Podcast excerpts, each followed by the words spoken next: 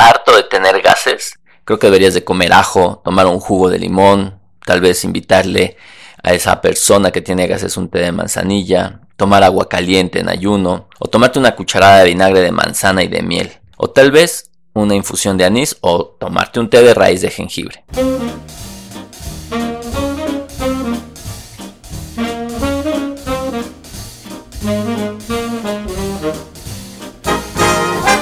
Bienvenidos al podcast de Esmigastro. Soy el doctor Norberto Chávez, gastroenterólogo y hepatólogo. Gracias por escuchar esta nueva emisión. En cada capítulo encontrarán respuestas reales a sus dudas en salud digestiva. Bienvenidos. Si pensaban que se habían equivocado de podcast, pues no. Se encuentran en el podcast de Esmigastro, pero en esta ocasión lo que hice fue comentarles cuáles son los mitos que más podemos observar en Internet, en este caso para los gases intestinales. La idea en esta ocasión pues es mostrar lo que usualmente nosotros leemos cuando hacemos una primera búsqueda en Google y tratar de quitar algunas de estas creencias con la finalidad, al menos en este caso, de que no se expongan a cosas que pueden ser molestas para ustedes y que muy probablemente no les dan ningún beneficio. Pues bien, vamos a iniciar hablando del gas. El gas intestinal es una situación completamente normal. La gente muchas veces piensa que tener gas en el abdomen es anormal. Se sabe que en general los seres humanos producimos 500 mililitros de gas al día, el cual pues de alguna manera tiene que salir. Este gas se produce por el gas que ingerimos, cuando hablamos, cuando pasamos saliva, cuando comemos, pero también se produce por nuestra flora intestinal, por las bacterias que tenemos que en nuestros procesos de digestión o en sus procesos de digestión pueden producir gas. Normalmente el gas tiene olor y el olor depende de varios factores. Depende de lo que consumimos, depende de nuestra flora intestinal primordialmente. Por ende, es por esto que a veces podemos observar diferencias en esto. Se han de imaginar que obviamente el intestino pues transporta gas, transporta agua, transporta alimentos y eventualmente transporta materia fecal. Por lo tanto, el paso del gas a través del intestino puede ocasionar ruido. Esto es frecuente, muchos pacientes acuden a consulta por este síntoma, pero la verdad es que es normal.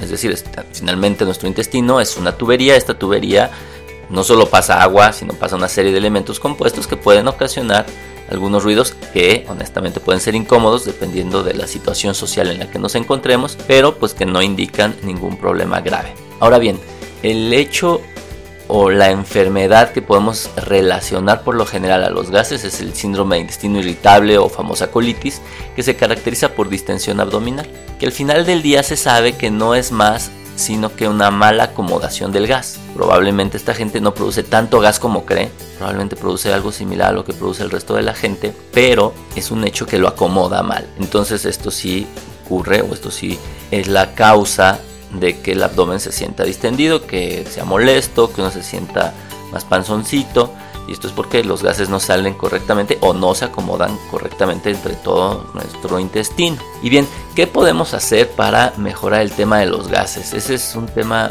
bien difícil. Primero porque no hay mucha evidencia al respecto. Existen algunos fármacos como la simeticona, como el carbón activado, que pueden ayudar un poco a mejorar la producción de este gas. O fármacos que pueden alterar nuestra flora intestinal. Hay algunos antibióticos no absorbibles, no los antibióticos generales o sistémicos, ya que esos son peligrosos, nos pueden atraer enfermedades importantes como o infecciones graves como el Clostridium difficile, que puede ser mortal incluso, así que tomar antibióticos solo para quitar gases, la verdad es que está completamente contraindicado, pero existen otras medidas seguras, le pueden preguntar a su médico, como algunos antibióticos no absorbibles, que en algunos casos puede ayudar a mejorar la consistencia de las heces y mejorar la producción de gas, así como el olor de los mismos. El uso de probióticos también puede ser de utilidad para mejorar los gases. Y luego vienen todos los temas de la vida cotidiana o tips o remedios naturales o caseros. Aquí la verdad es que es completamente impredecible.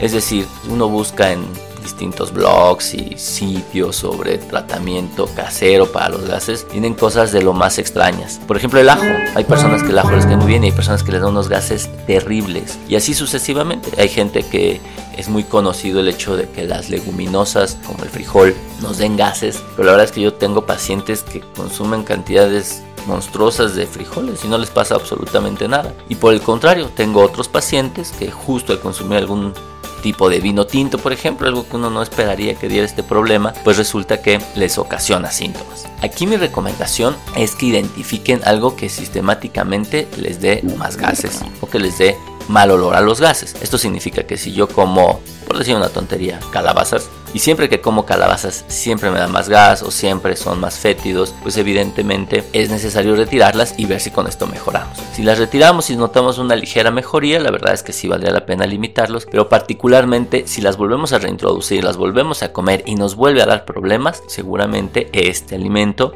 no es el mejor para nosotros. Al final del día, y la verdad es que yo conozco que pacientes haciendo esta estrategia solo se quedan con tres o cuatro cosas que efectivamente sí les ocasionan síntomas y que al retirarlos notan un beneficio. Ya que de lo contrario, si el paciente comienza a hacer estrategias de cada vez que tengo gases o cada vez que son muy fétidos quito el alimento que yo creo que, que fue el que lo ocasionó, pues al paso de los meses empiezan a quedar sin una buena cantidad de productos que comer. Así que la verdad es que no hay que hacer eso porque pues, eso impacta de manera muy negativa en nuestra alimentación. Y finalmente, la pregunta que nos hacemos la mayor parte de las veces y que suena hasta graciosa es, bueno, ¿tengo que ir al doctor por esto o no? O sea, lo que tengo es, es algo grave o no. Sí podemos decir que la composición química del gas al final del día responde a la composición del intestino, a lo que ocurre o a la vida, por llamarlo así, a la vida del intestino. Es decir, es un reflejo de algo que está ocurriendo dentro de nosotros. Obviamente tampoco significa que un, gas muy, muy fétido significa que nos estamos pudriendo como comúnmente decimos. Pero creo que sí vale la pena acudir al médico, uno, cuando esto es de reciente aparición y que ya se está tornando muy crónico o constante.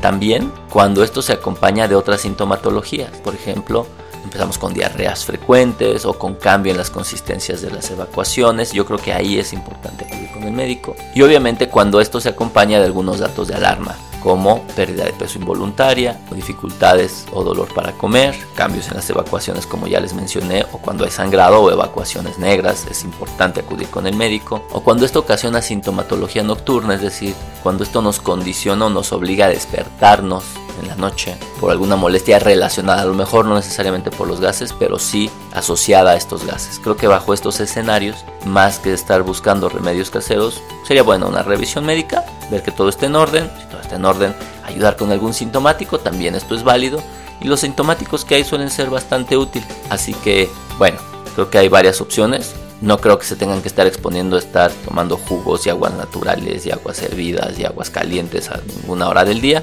Creo una revisión juiciosa es mucho más importante y estar pendiente de que no tengan ninguna otra alteración que pueda ser considerada grave. Espero que hayas disfrutado esta emisión. Te invito a seguirme en mis redes sociales, Twitter, Facebook, Instagram, Stitcher, Spotify, YouTube, en donde me encontrarás como Es mi Gastro y descubre más información que te será de utilidad. Nos escuchamos en la siguiente edición.